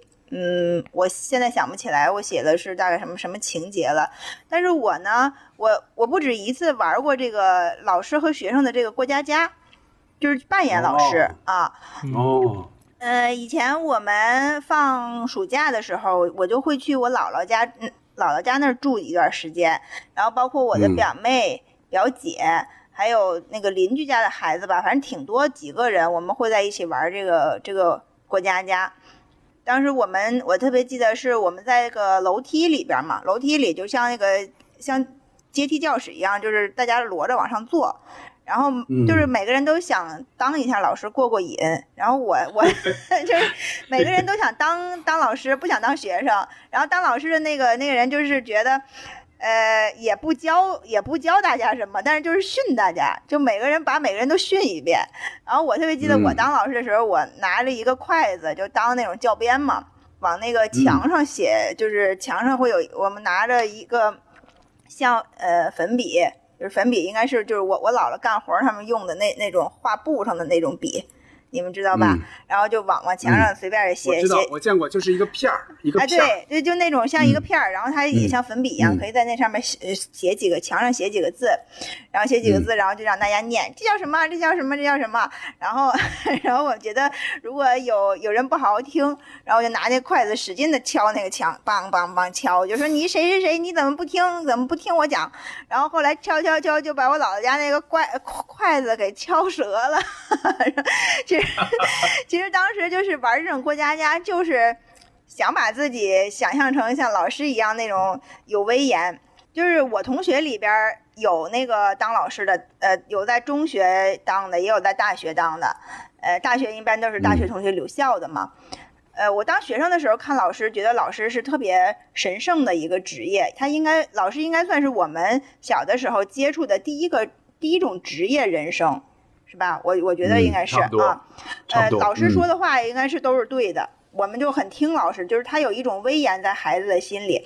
老师像一把标尺，他可以衡量你的这个对错。有的事儿甚至就是爸爸妈妈说了你都不会听，就是老师他能说服你，老师说的话你必须听。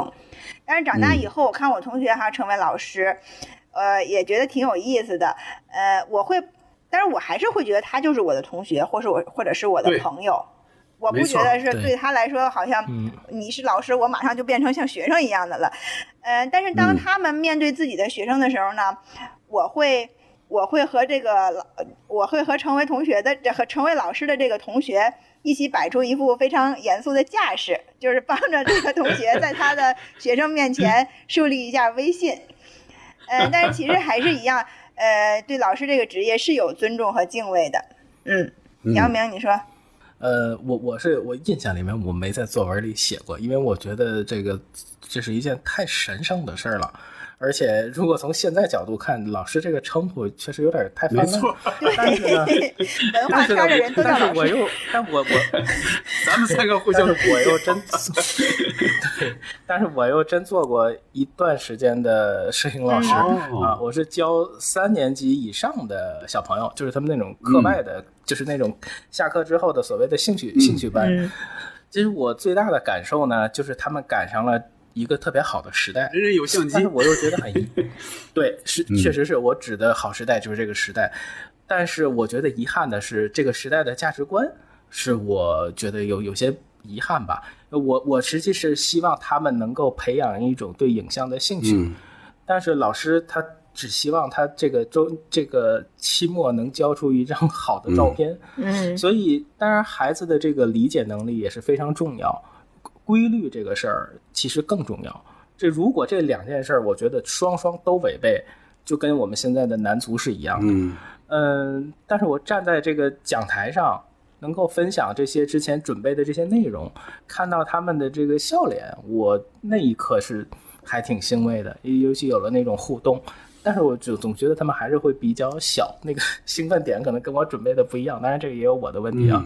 呃，我身边的朋友大概有两位做了幼儿园的老师，呃，就是根据我这些天啊刚把孩子送到幼儿园，我去观察哈，我觉得幼儿园的老师也是一个需要加倍耐心，而且其实在我看来会有一点枯燥重复，但是又。嗯，非常非常辛苦的工作，我这个是必须要致敬哈。呃，听完你们俩说的哈，就从写作文这个事儿上来说，我觉得咱们仨应该是一路人。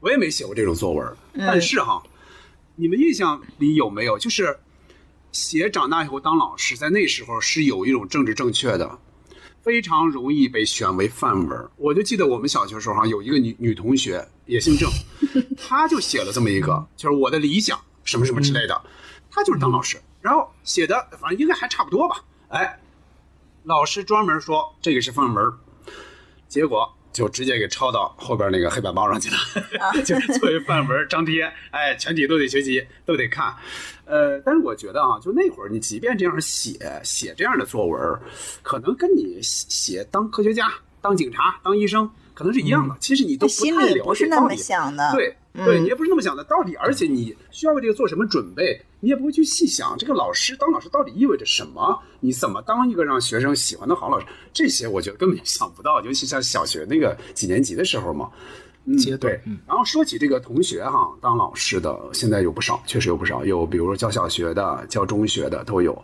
呃，因为他们平时是不在北京，所以我们联系没有那么多哈，就见面没有那么多。呃，但我这里也要 Q 一下他们啊，因为我知道有一个姓范的一个同学，他如果能听到的话，挺为他高兴的。为什么呢？因为他他现在叫范老师了，范老师请你多批评是吧？我要去练造型了是吧？他的儿子去年考上了北大。哇，我觉得特别不容易。好。你像以前我们等于在村里嘛，他现在等于在县城，就他在县城当老师，在县城考一个北大也了不起啊，对吧？不管是哪个县城，非常了不起。所以我们同学们都特别为他高兴。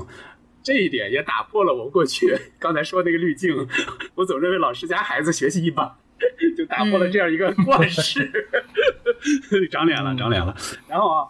还有一个还要必须说一个，有一个姓高的一个呃女同学，她是我们高中同学。她在这边教学的时候，她申请去新疆的学校支教了好几年，她今年刚刚回来。呃，那几年我从她的朋友圈里就总能看到那边哈就非常恶劣的一个自然的一个条件，比如他从一个地方到另外地方路上，你看到就是飞沙走石那种黄土漫天，就那种那种场面。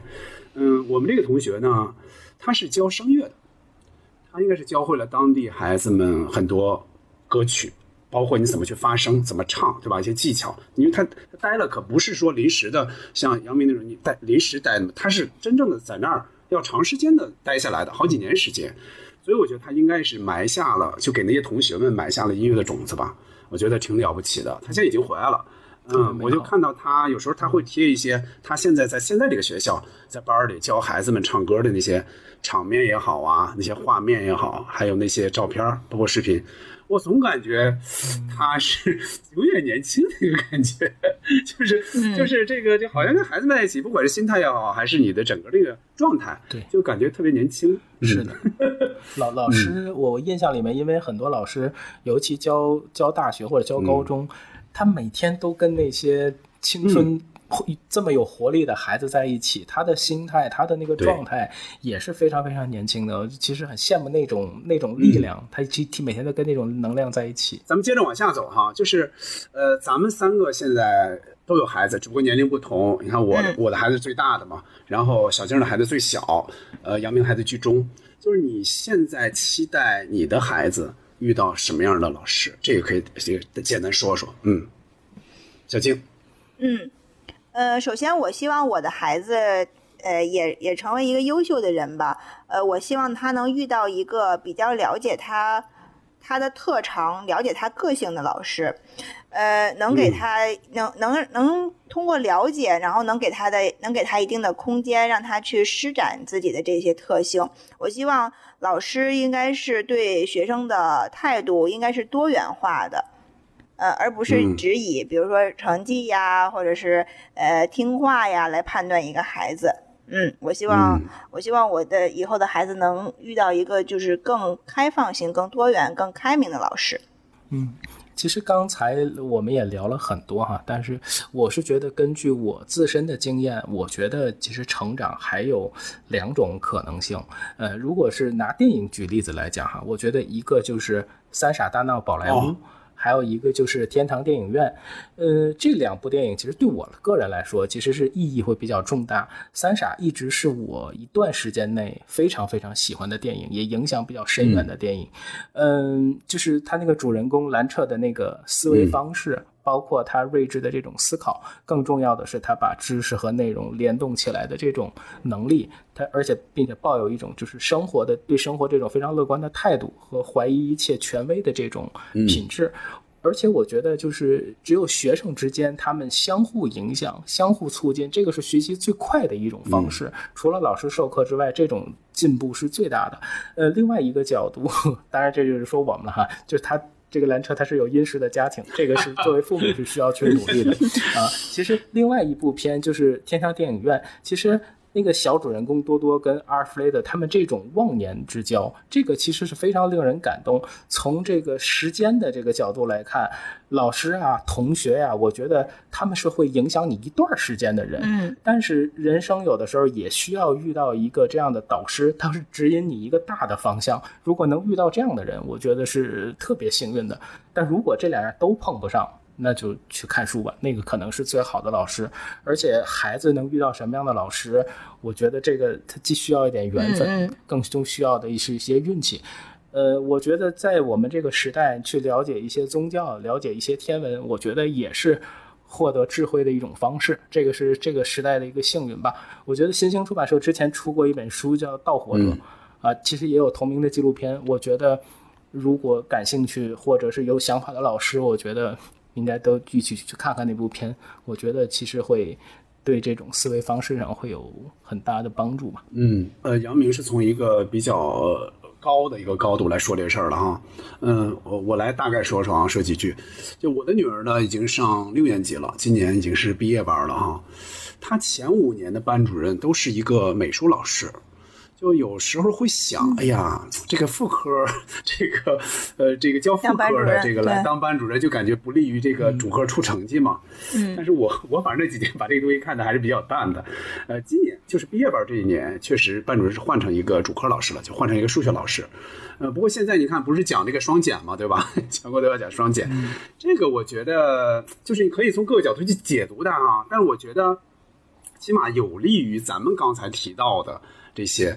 比如说，能出现 那些影视剧里的那些好老师，也就是不那么重完全重成绩，更重孩子综合发展的这些老师，我觉得应该是有利于这种趋势出现嘛。我觉得对孩子来说，应该是好事吧。因为我觉得就是只要这个方向是对的啊，应该是越往后应该是越好才是，对吧？啊，所以小静儿，你们的你儿子应该能赶到越来越好的时候。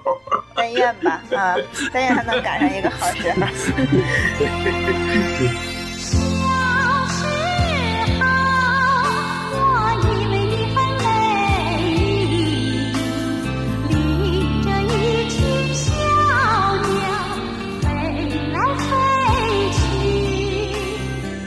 咱们接着说最后一盘啊，最后一个话题吧，呃。从小到大，哈，教你的老师里边，你有没有现在还一直联系着的？其实小静刚才已经提到了一些，对吧？包括杨明也提到了，就是也也可以大概说一说，有没有一些什么样的故事可以说说的？嗯嗯，就像我刚才说的嘛，我们有老师也是在群里，因为也是偶尔会，呃，会给我们发一些动态呀，我们会看到老师现在的一些呃状态。呃，其实单独一直这样联系的，我没有。呃，也都是呃，通过在一个群体，然后去了解老师。嗯，呃，我曾经是呃主动联系过以前的老师呢，是在在我做儿童画报的时候，我们当时是采集稿件嘛，呃，我就想到了我们小学的一个教科技自然的一个老师，一个男老师。他这个老师呢，在我的印象里，他是一个呃综合科目。就是综合能力特别强的，他不但教科技自然，他还教当时教计算机当时我们学 basic 语言，这个老师还教我们这个，呃，所以我觉得这个老师是会很多这个呃科目和技能的。然后当时我我上我在儿童画报工作的时候，我就组稿嘛，组稿我就通过去学校的这个门门门卫去碰一碰运气，我就我就想我们当时那个这个自然自然老师应该是姓刘吧。还是姓，好像是姓刘，我就我就想他还在不在这个学校？我我感觉他应该还是会在这里工作的，因为学校还是比较稳定的嘛。然后就就就就去问了，然后果然还找到了我们这个老师。我们这个老师就是稍微的比我上学的时候瘦了一些，其实大大体的样子都没有变，他就是戴着一个黑框眼镜，瘦瘦的，就有点像呃，有点像那个新东方那个老板。俞敏洪，俞敏洪，对，就是长得有点像他。然后我通过就是跟这老老师联系，呃，然后我就是说我们想拍一个稿件，就是教小孩怎么做一个手工实验。然后老师呢，就是给我呃给我说了一些他现在上课，他现在就是还在给小学生上课嘛，就是现在上课会做一些什么样的活动。然后那个我就跟老师约稿，然后老师就给我发过来一篇，就是。拍了照片，写了步骤，然后这样的一个组了这样一个稿子，然后后来我还给老师寄了书，寄了稿费，这就是我自己后来 主主动跟老师呃联系的一次。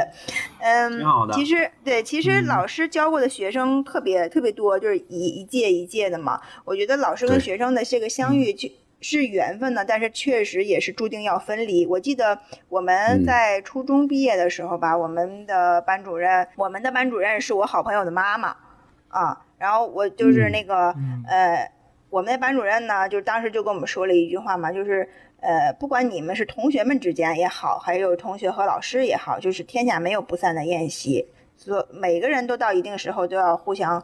道别，就是说你们也不要有什么说遗憾，说老师不会陪你一辈子，呃，所以就是说很多老师，我我也有记得，我也有不记得的，可能就就是因为我学习比较好，这么多年以后回到学校，还是有老师会记得我，因为我当时年级就是大概前三名这样的，就是老师记得我。而且长得而且长得像金明啊，对我就长得也挺好看，然后就是老老师记得我的还是挺多的，呃，但是呃一直保持联系的确确实不太不太多了，所以我。在这儿也特别想祝福曾经教给我的、教过我的这所有老师们，嗯，呃，身体健康，家庭幸福。因为就是我觉得我特别感谢每一位曾经出现在我生命中的老师，让他们让我积累起了最初的那些知识储备，也让我就是最形成了最初的一些，比如说喜喜怒哀乐，知道喜欢谁、讨厌谁，或者这形成最初的这种情感，让我逐渐长成了一个完整的人，嗯。杨明，好，非常好，非常好。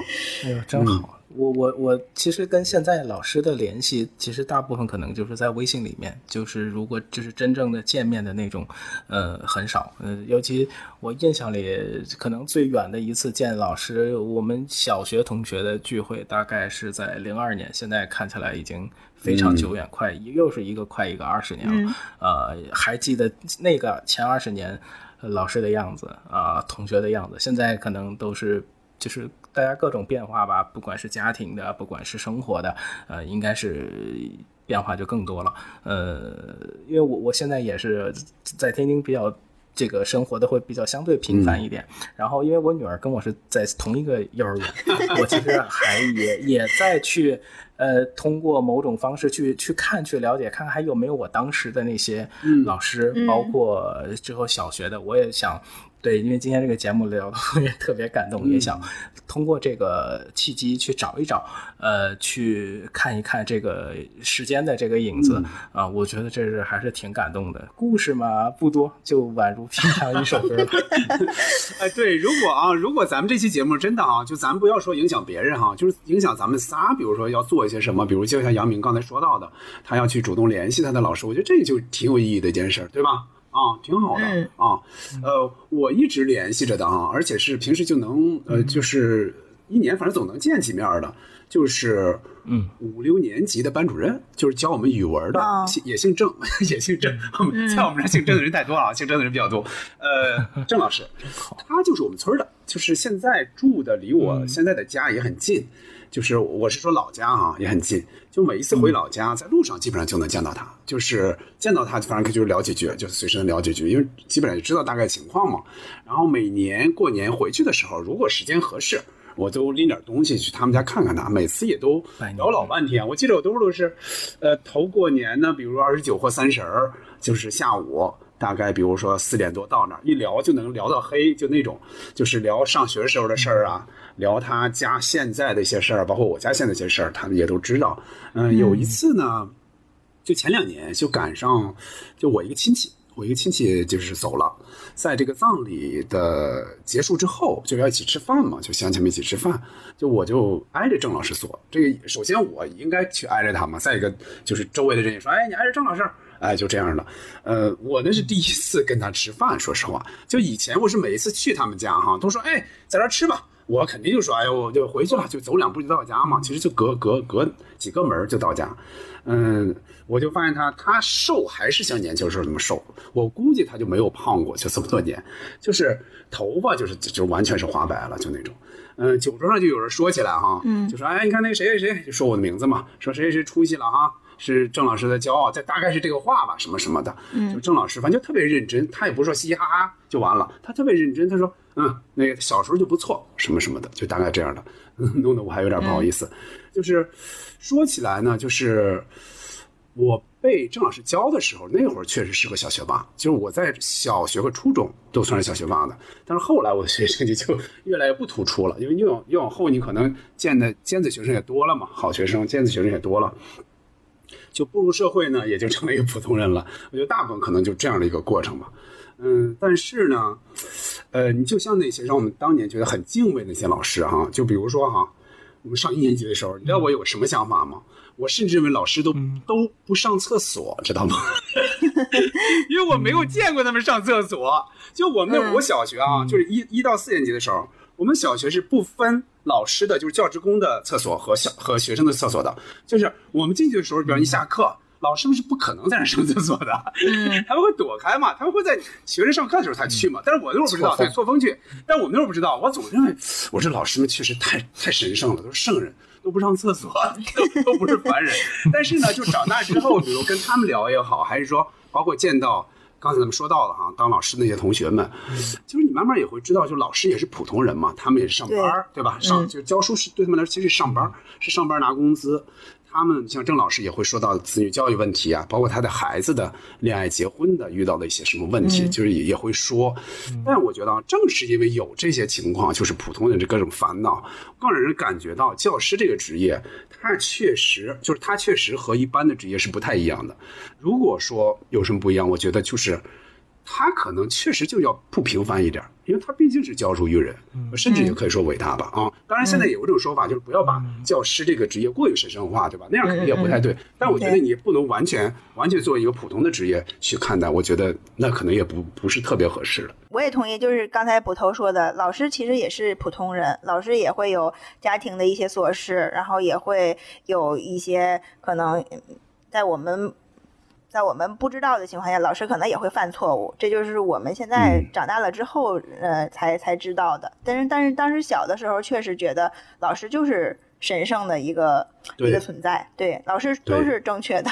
我现在就是说完这个节目，我就想，教师节明明天教师节，然后我就想给我去微信里边的老师，还有我当当老师的同学，每人给他们发一个节日快乐。好，挺好的。但是现是不是现在的老师都缺乏了那个已经没有什么扔粉笔头那种 专业技巧？扔粉笔头还有扔还有扔黑板擦的。扔粉笔头，我们老师那时候弹那粉笔头特别准，一下就弹在脑袋上。对，其实我在我在准备大概的一些材料的时候，其实我想了，咱们这一期的主题到底落在就是感情基调落在什么上边？因为大部分咱们说的其实都是一些好老师，一些呃记忆深刻的一些比较感动的事儿，是吧？这些触动的事儿，其实如果说讲一些。好玩的事儿，包括一些老师的一些负面的，其实也是有的。哎，只不过在在一个节日这样的气氛中，就不要说这些了。想到老师老师好，没错没错，是这样的，是这样的。不要问我到哪里去，我的心依着你。不要问我到哪里去，我的情。尽管呢，到这期节目更新的时候，就今年的教师节已经过了两天了啊。但我们七四五条的三位主播还是想在这里，充满敬意的、真诚的说上一声：来，我喊一二三，一、二、三，老师好。好的，我们今天就老师这个话题呢聊了不少。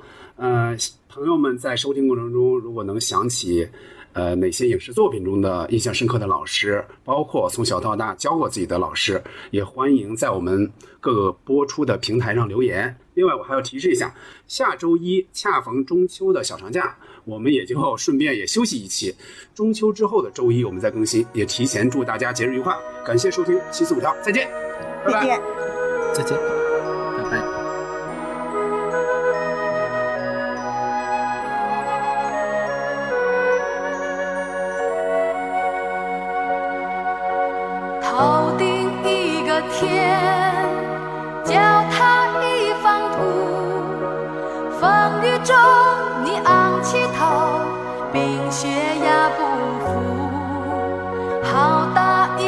树任你狂风呼绿叶中留下多少故事有乐也有苦欢乐你不笑痛苦你不哭撒给大地多少绿荫那是爱的音符。